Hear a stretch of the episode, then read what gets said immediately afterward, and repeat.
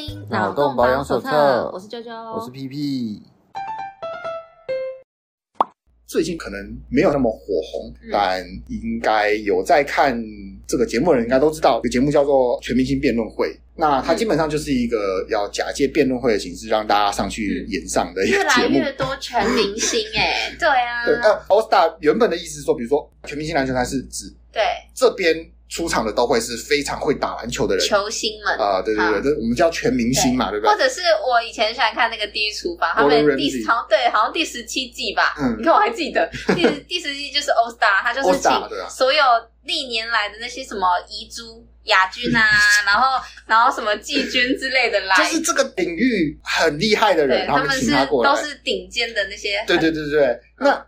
到了台湾就变成艺人，这个明星就变成 star superstar，真正的明星，对，真正的明星，真正不是不是那个不是业界之星，但是是明星这样子。好，那他就有点变调走位，但是我觉得没关系，这就是一个节目的创新。但是你看，这样全明星辩论会，他们不是全明星，也不是辩论会，他们就是神圣罗马帝国，好不好？他们就是营养三明治，超营养三明治，神圣罗马帝国。OK，对。对，超营养三明治既不营养也不是三明治。对啊，好，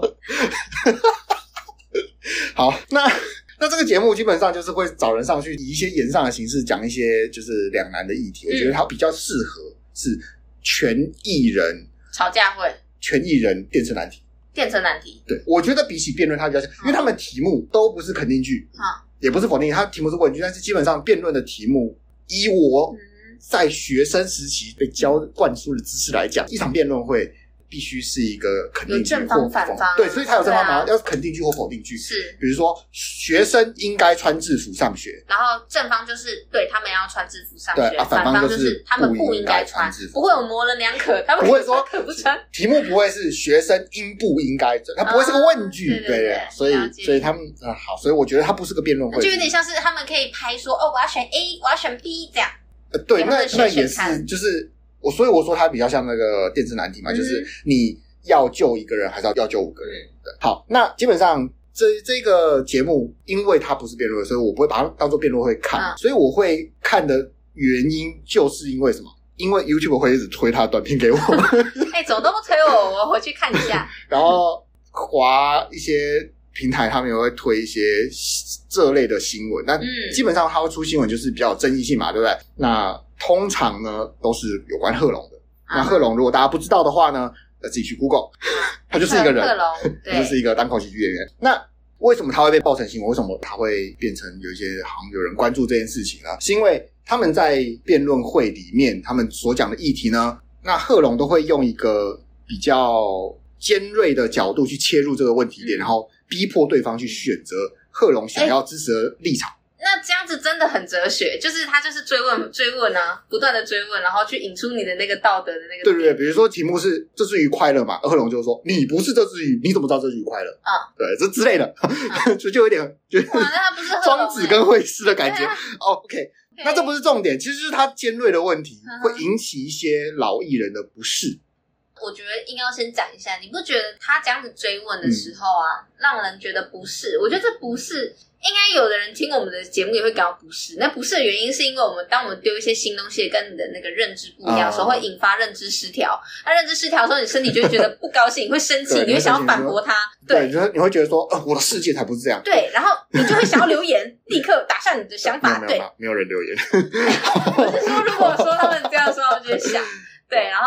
所以我觉得这些老艺人可能是因为这样吧。呃，主要是因为这些老艺人在他们自己的老职场打滚多年，他们知道什么事情是要避开的。因为是过去的艺人很怕负面新闻啊，过去的过去我说过去的，对。但你知道，在新媒体时代，这些知名人士也是红啊，对，就是。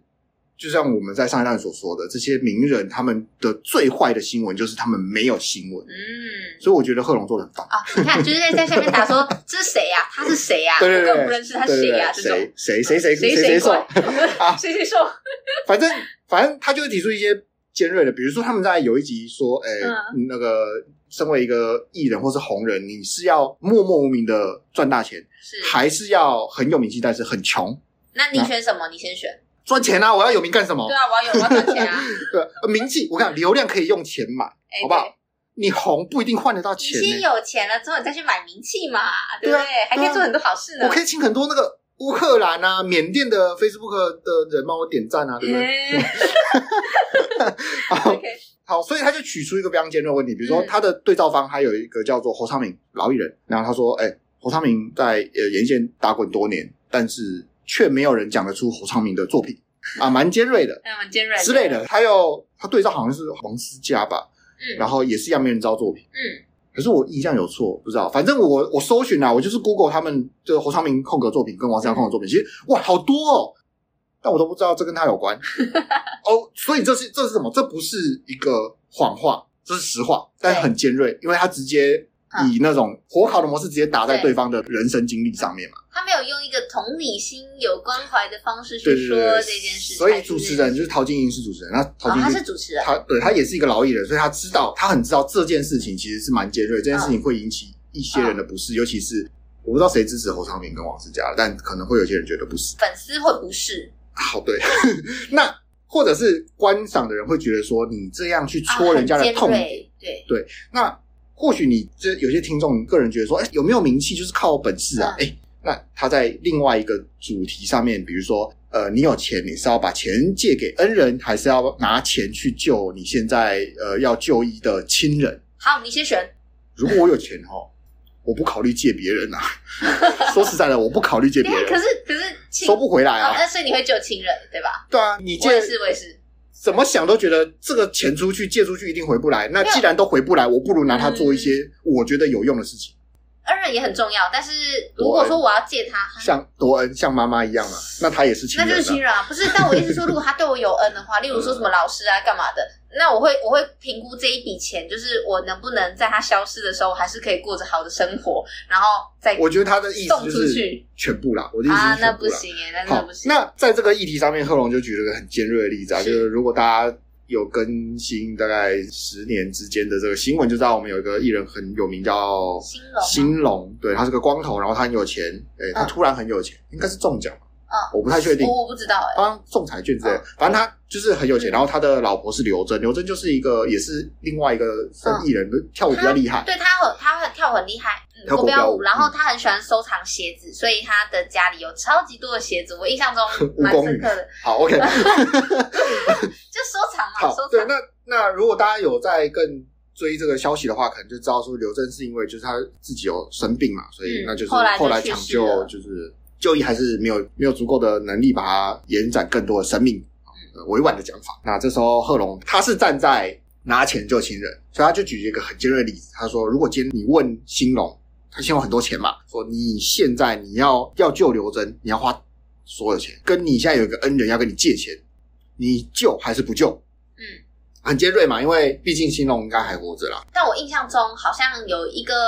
老早的那种故事也是类似的啊，就是说你要救你的亲人，就那种道德小故事，我记得也有类似的。妈妈跟女朋友掉水里，你要救妈妈还是救啊？对对对，这种也也是，就是类似这种。然后我记得是那个什么，你要花钱去救你生病的小孩，还是对你有恩的那个人之类。我听过类似故事，就是其实是一样的，只是他把它套在一个呃刚好发生这件事情的艺人身上的时候，他们就觉得说，哎，不行，就是道德小铃铛就像叮叮叮的响起啊，说你怎么可以举一个。一个是有名的人啊，就是真的有这个人，然后他的亲人后来也死掉了，你怎么可以这样说？对，我相信啊，如果当初刘真去救我，现在还活着的话，他举这个例子一定是没有问题的啦。哦，一我觉得啦，我九十几趴吧，我不知道怎么算的，但就是 九十几趴，就是可能是因为因为这是人家的伤痛，你拿这个来举例，觉得不好，这样对。所以说曾经有说哦，你这样子太没有温度啦，什么如何如何。可是贺龙在很成功的把这个故事，就是把这个这个节目推到。风口浪尖，对，你要有流量。对他，其实我们要知道一件事情，就是这个节目其实它不是真的很红，嗯、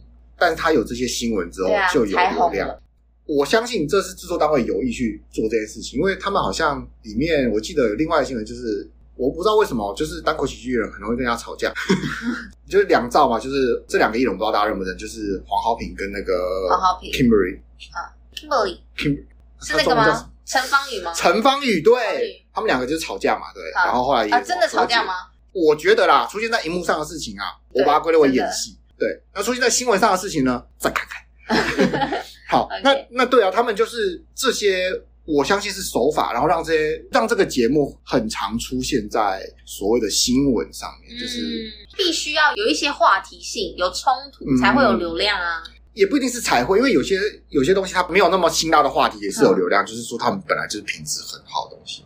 关于这件事情，那我们讲了一些我们的观感嘛。其实我我们是支持说就是要这样做。我们像我们这些会看单口喜剧之类的，对我们来说，我们不会觉得说哦，冒犯是一件多么罪该万死的事啊。也不一定是接触单口喜剧，应该说我们比较亲近新媒体的人啊。对对，对，就是我们已经不怎么看电视，我们也离电视的年代已经很遥远了。电视只是拿来看那个 YouTube 的。对。那我们会比较能接受，因为毕竟我们接受的大多数的元素都是这些辛辣的、就是、这些尖锐的东西，啊、对对对，然后我们能接受嘛，对吧？那当然也有一些人他指出，我觉得他指出的点是比较切在说综艺方面就是该如何做，因为我们的想法是说，他制造出来元素有效果，我们就要支持嘛。那他有人以综艺元素方式，就是说，在他观察说目前的这些媒体啊，不管新旧媒体也好。红的都是靠这些冲突去制造出来的，观众呢也都接受，也代表什么呢？现在的目标市场，嗯，就是会接受这些东西，嗯，就是你们这些媒体要打的市场是接受这些东西的，所以为什么要禁止？为什么要阻止他继续这么做呢？然后他说，反观你看那些，比如说谈话性节目啊，嗯，红的都是新三色，对，我就不说谁跟谁主持主持的啦，就连现在又复活出来的。都还是在讲这些辛辣、辛辣，我没讲 辛辣的哦，新三色的东西，它才会红，有冲突才会红嘛。等下这些是新闻上的哦，不是，就是有些人他提出为什么他支持，如果你不能接受贺龙在节目上这样做，那你这个节目必定没落。对啊。然后他举了一个非常严酷的他一个例子吧，他说，毕竟陶晶莹也有过去有主持歌唱节目，也是那种淘汰，哎，这个全明星辩论会也是有淘汰环节，也是有输赢的。那陶晶莹会在过去主持。这样的比赛型的节目的时候，会跟参赛者讲说：“你太尖锐，你太突出了，你歌不要唱的这么超出其他人，好不好？”不会吧？或者他不会建议那些歌唱者说：“你你的歌路不要太超前、太前卫什么的。”不会吧？他不会这样去跟参赛者讲。毕竟这参赛者的输赢就是靠他的实力赢来的。以前如果可能是竞赛型，他可能就会直观的觉得说。如果说是竞赛，那受伤是难免是必要的。嗯，但是今天是在辩论会上的时候，他可能他就觉得说，哦，这可能只是一个呃比较 peace 的节目，他可能没有搞清楚说现在的趋势是什么，然后这个节目它到底要达到的效果是什么，所以才会提出说，哦，他觉得这样太尖锐了，他没有把握他们的节奏的那种核心啊，对啊，就是为什么而存在？对对对对，可能抓错重点了，就像是比如说今天我们在讲。全明星运动会，你会觉得说有一个人他运动就是某项运动超强，然后你你能想象主持人跟他讲说，哎、欸，你国手哎、欸，你可以放水，你这样子我们也节目下去怎么能看？对，类似，你你应该不会觉得他们会这样做吧？对，所以我我觉得就是可能因为他这也算是一个比较新的节目方式，然后可能还在抓说哦，到底是要怎么样？嗯、对啊，那但是因为为了要节目好看，我觉得就是。还是要多去接触大家的评语，我觉得不管是怎么样评语都还不错啊。像是你刚刚说的这些，我觉得嗯，我蛮认同的。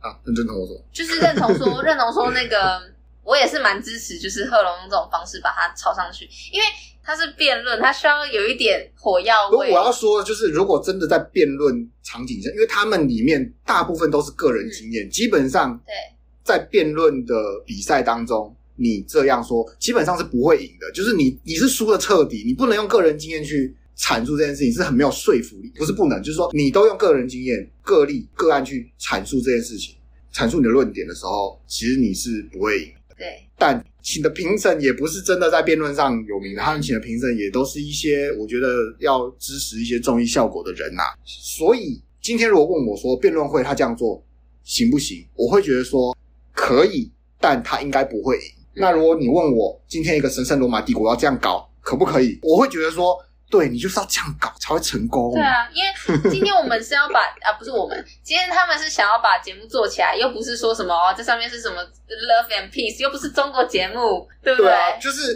如果你要大家遵循着一些爱与和平哦，对，那个激励人心，那干脆不要做说唱节目，那你就去跟、嗯、你就去跟中国买奇葩说版权，然后每个人都写本。好不好？对，类似这样，就就是就是这样子啊，就是为什么要像一些发展不起来的地方，就是 嗯，靠拢呢，对不对？Okay, 这个时候消音，没有没有，因为中国的单口喜剧啊，发展不起来，跟跟一些就是针砭这种事情呢，其实都很红，因为观众就是爱看这些东西。嗯，但政府可能会意识到说，哦，不行哦，会被管，他们开始用脑了。没错。这是一则旧闻啊，它不是新鲜热热的，但我觉得还蛮有趣的，因为我也是今天才看到，所以就是旧闻被翻上来的。对对对对对，可能他当时就是没有那个热度，但不晓得为什么被演算法又推上来啊。那这个是国外的新闻。啊，它是一个故事啊，它算是一段故事，它不是一个一则事件，它是一则有时间的事件。好，那曾经有一个女生被誉为世界最残酷的母亲，全世界最可恶的女人，全世界最凶恶的连续杀人犯的澳洲女性，叫做 Kathleen Forbin，应该是这样念没错。好，那这是凯撒琳呢，她就是二十年前因为涉嫌在大约一九八九年到一九九九年十年间连续杀害自己的四名幼年子女。那死亡年龄分别为十九天、八个月、十个月跟十八个月哦，其实蛮小的，就是从差不多刚出生到一年多这样子。那他在二零零三年的时候被判处二十五年徒刑，服刑二十三年之后，于二零二三年六月五日获得特赦出狱。你猜他为什么获得特赦？呃，可能保外就医那种，或者是精神，就是精神病之类那种，不然就是怀孕吧。不是皇上登基特色这样啊？哦，怀孕，她还怀孕，她在狱中二十几年还怀孕，对啊，搞不好就是那有点奇怪了？所以是 她算是重刑犯啊，重刑犯通常应该会隔离，没什么机会啊。对，确实，对啊，他这样连续杀人啊，对不对？但是都有人可能逃狱，我想说，搞不好奇闻啊，对不对？啊，对，都有人逃狱。你说台湾吧？那他获特色的原因不是什么表现良好，也不是什么教化可能啊，当然也不是什么怀孕什么鬼的。他获得特色的原因是科学，但其实这也不科学。就是呃，没什么道理。好，那当年在嗯，科学对，所以科学有关。好，好好。那当年在诉讼的时候呢，Forbin 女士曾坚称自己无罪，她觉得说她的小孩都是不明原因窒息的，但是检察官不采信，因为你想想看嘛，怎么可能连续连续有四个小孩猝死？其实这几率太低了，这几率他们觉得说哦，怎么可能？就是连续猝死啊，都你家的。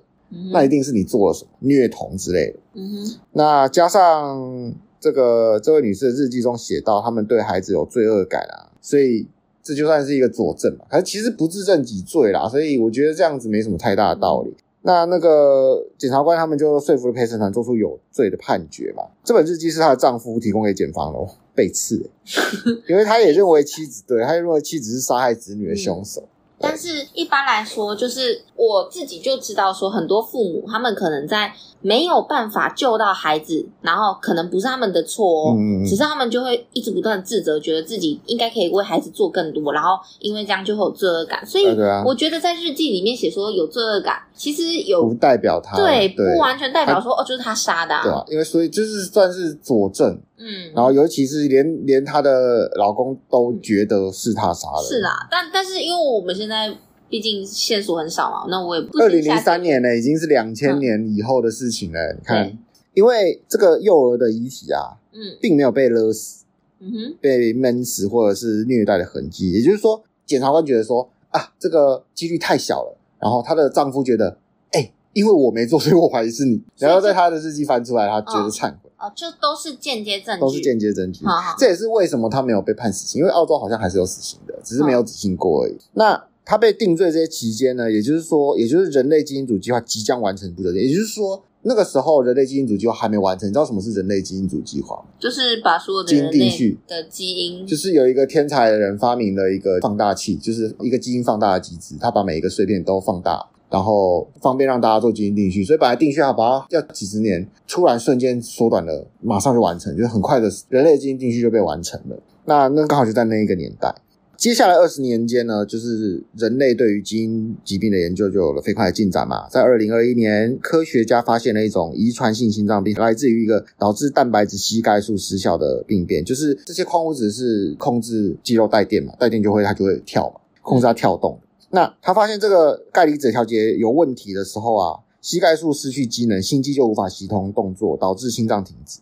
之后陆续在幼儿身上发现这种突变而死的例子。好，在二零一九年进行了一项大规模的调查，总共七十四名有这个基因的幼童中有二十七趴在六岁以前因心脏病死亡。哦，所以说就等于是翻盘了。嗯，我好像听过这个、欸，不见得翻盘，因为就是这个什么，因为碳什么什么心让心脏停止这个，嗯、我好像看过、欸，哎，你好像看过、嗯、哦，那那算是。呃，在业界算有名哦，好像 好像有印象哎，就因为你刚刚那样讲，我就哎，好像听过，但是不是就是跟这个妈妈被抓去关这个没有没有关系？对，我只是看过，你看过关于这个病？对对对。那这种基因突变发生的几率是三千五百万人中有人，就是差不多就是搞不好找不出一个。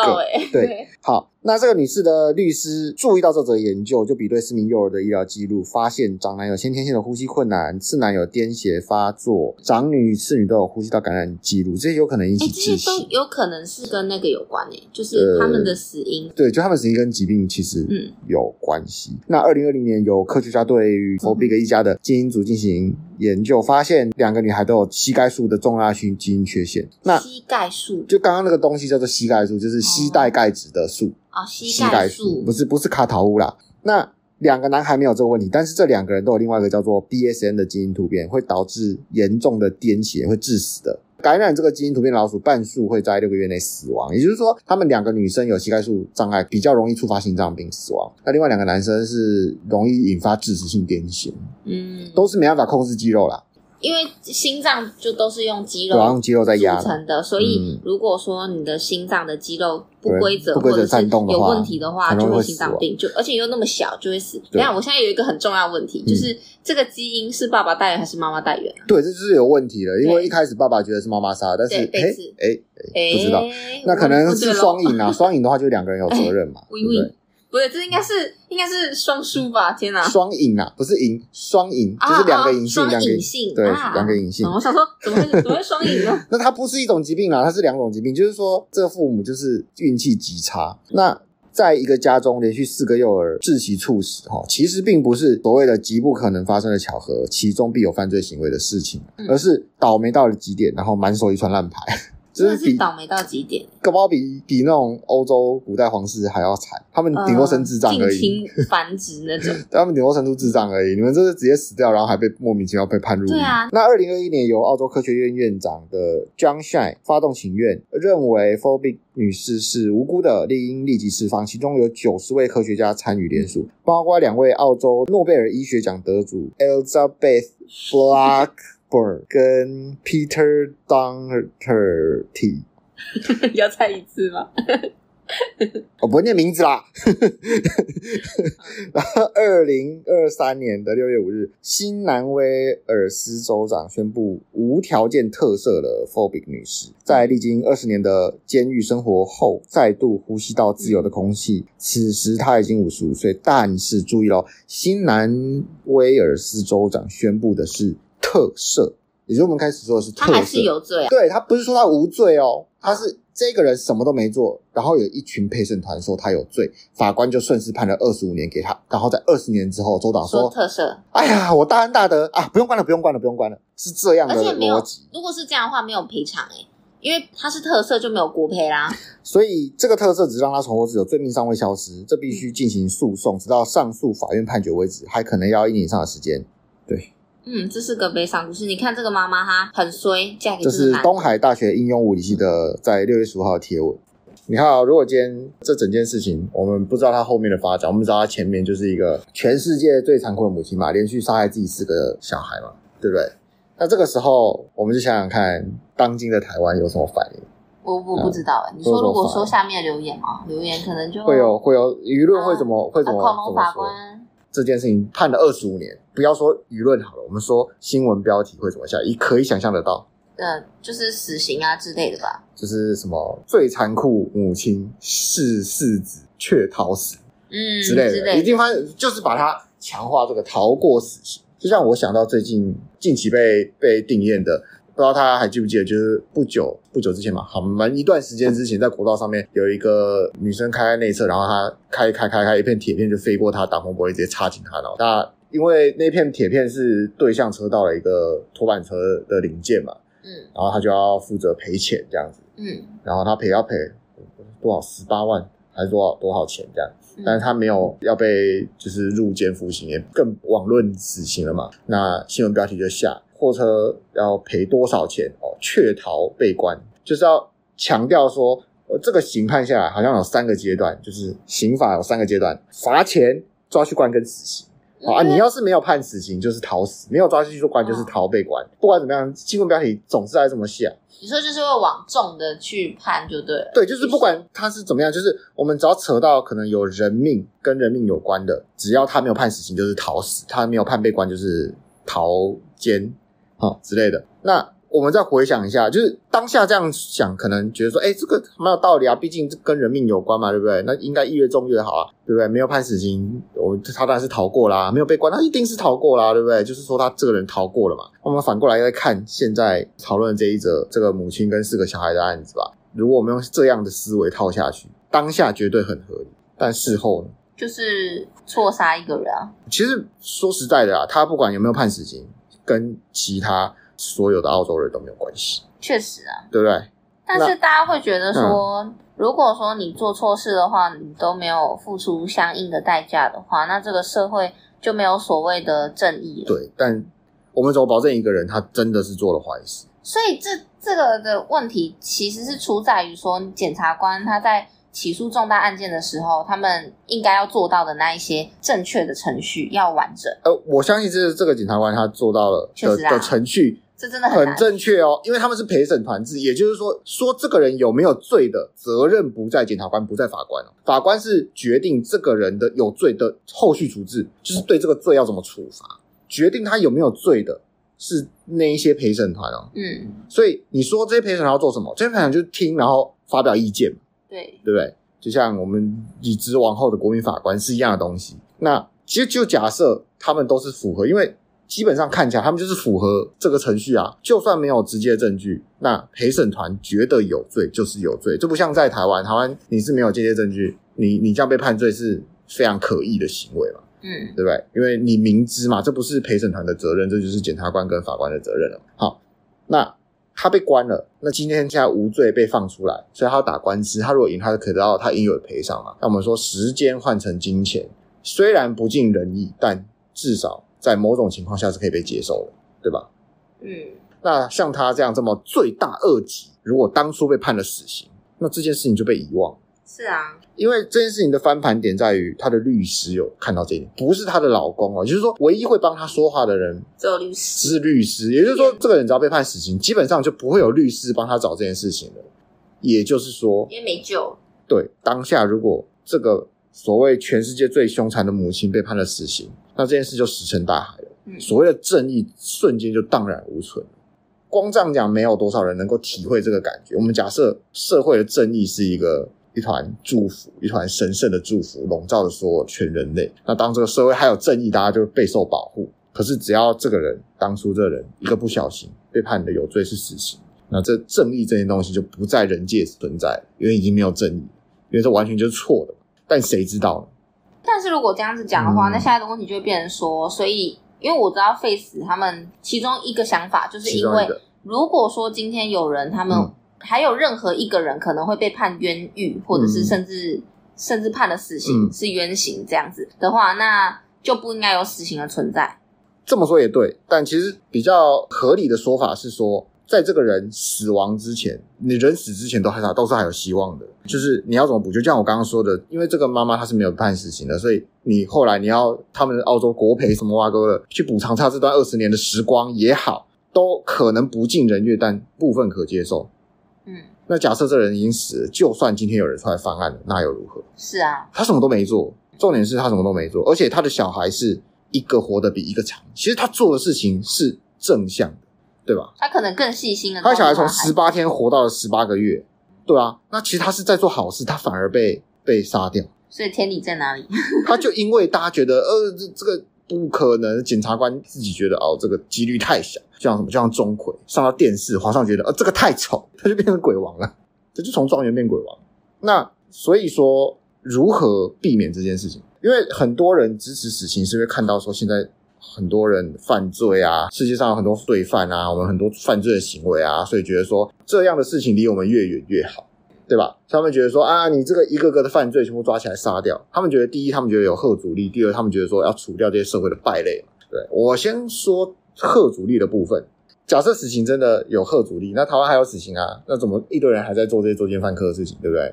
那这就不用说了。那第二个是说可以除掉这个社会的败类，这个问题很有意思。你有没有听过有一个数学故事？就是在一个岛屿上面啊，然后有一个国王继位了。他这个岛屿有两种人，一种人是跟国王一样的人，可能是圆脸人，然后另外一种是方脸人。嗯，但是这边的人生下来呢，这二分之一的人可能是圆脸，可能是方脸。那圆脸国王超级讨厌方脸人，所以他就下达一部命令，他就下达说什么：本国家所有的孕妇，所有的人都可以自由的决定你要不要生小孩，但你只要生出了一个方脸人，你就要绝育。嗯，然后他梦想的什么，就是方脸人会因此而越来越少。不会啊，怎么可能会越来越少？对，因为你有数学，简单数学概念，你知道，你就是不可能在事情发生后，你阻止他，不会让这件事情不继续发生。嗯，对吧？对啊。所以，当一个人犯罪，然后你把他判死刑之后，你觉得 在吓阻力我们已经证明没什么太大效果之下，你觉得有办法让这个社会照你的想法那样越变越好吗？不可能啊，是没错啦，非常难。对，用理性来说是这样。对，那所以大家害怕的那些事情，其实。都没办法借由死刑去断绝他们。那另外一派人觉得应该要有公正的司法啊，避免误判啊的这些事情，可不可以借由不要执行死刑去完成？是可以的，嗯，对吧？我们有太多的例子，对吧？那很可惜的就是很多人还是觉得说，反正我这辈子不会犯什么死刑的罪啦，所以死刑 OK 好，你就算你你问我呃会不会有这种想法，那我可以跟你讲啊，就是依照我个人的最大利益。我为什么不支持？依照每一个可能在座各位你们的最大利益来讲，我相信大家都是会相信百分之百相信自己不可能。对啊，而且不可能犯死刑的罪。对，因为你想，就算不能特指犯罪好了，至少也许有些人会这样想，就觉得说，把一些社会上的毒瘤用死刑的方式消除了之后呢，嗯、就可以少一些坏蛋。对，对他们就是觉得说那一类，因为。毕竟，如何的罪是死刑是人定，那也不是说哦，我们经过数学算出来哈啊，你大概哈做到大概这个百分之三十七点八这个地方呃以下就死刑，没有嘛？我们没有这个数据嘛？就是我们也是依照人类的感性去判断说，到底什么样的形式算死刑。嗯，所以这就跟一个班里面，我每个学期要把考最烂的十趴同学踢掉，这样我们班的成绩会越来越好。踢着踢着，这班只差一个人。嗯。然后呢，他自己就是最烂的那十趴，对吧？我们会会变成说，可能你现在觉得你不会去犯到死刑的罪，可是当所有该被判死刑的人都被处理掉之后，整个社会因此而变得更好吗？没有，因为那些更好的人，他会发现哦，后十趴嗯不太 OK 哦，啊，除掉除掉。对啦，就是很乌托邦啦，有点像是假设一开始现在我们是犯罪，对不对？伤、嗯、害别人的这后面十趴，我们把它杀掉，好，然后再来。现在新的社会的后十趴可能就变成游手好闲的人杀掉，嗯、好，再来 除掉之后，现在后十趴的人就是赚钱赚太少的杀掉，然后一直除下去，最后剩下的、哦、这个标准越来越高，对，标准越来越高，最后就开始连善良的人都应该要杀掉，所以其实这是一个很难直接去定夺的问题，对啊，但值得思考啊，这值得大家思考。你看，我们有这么荒谬的误判，而且他的。罪责，甚至是可能到死，因为我们可能会会有很多人说，有很多误判就是罪不至死啊，根本就跟死刑无关啊，对不对？那我们就要评估，那所以这一个人如果他不可以让这件事翻盘，那请问要几个人？嗯，对吧？人命到底多值钱，或是人命到底多不值钱？而且这有趣啊，就是一条人命跟十条人命，你觉得哪一个值钱？对对对对，的问题。对，就是。对我来说，呃、你要选哪一个。对，那我个人是站在说，哎，那可以多做的话，我觉得这社会可以多做，为什么不多做呢？嗯、大家都缴那么多税了，为什么政府不多做点事？对吧？OK，但这个正义的问题的话，我觉得比较需要花多一点时间去探讨啊。嗯、可能我们之后如果有机会，啊、再做一再做一集跟大家分享。对，好啦，那我们今天节目就先到这边哦，感谢大家收听，谢谢大家。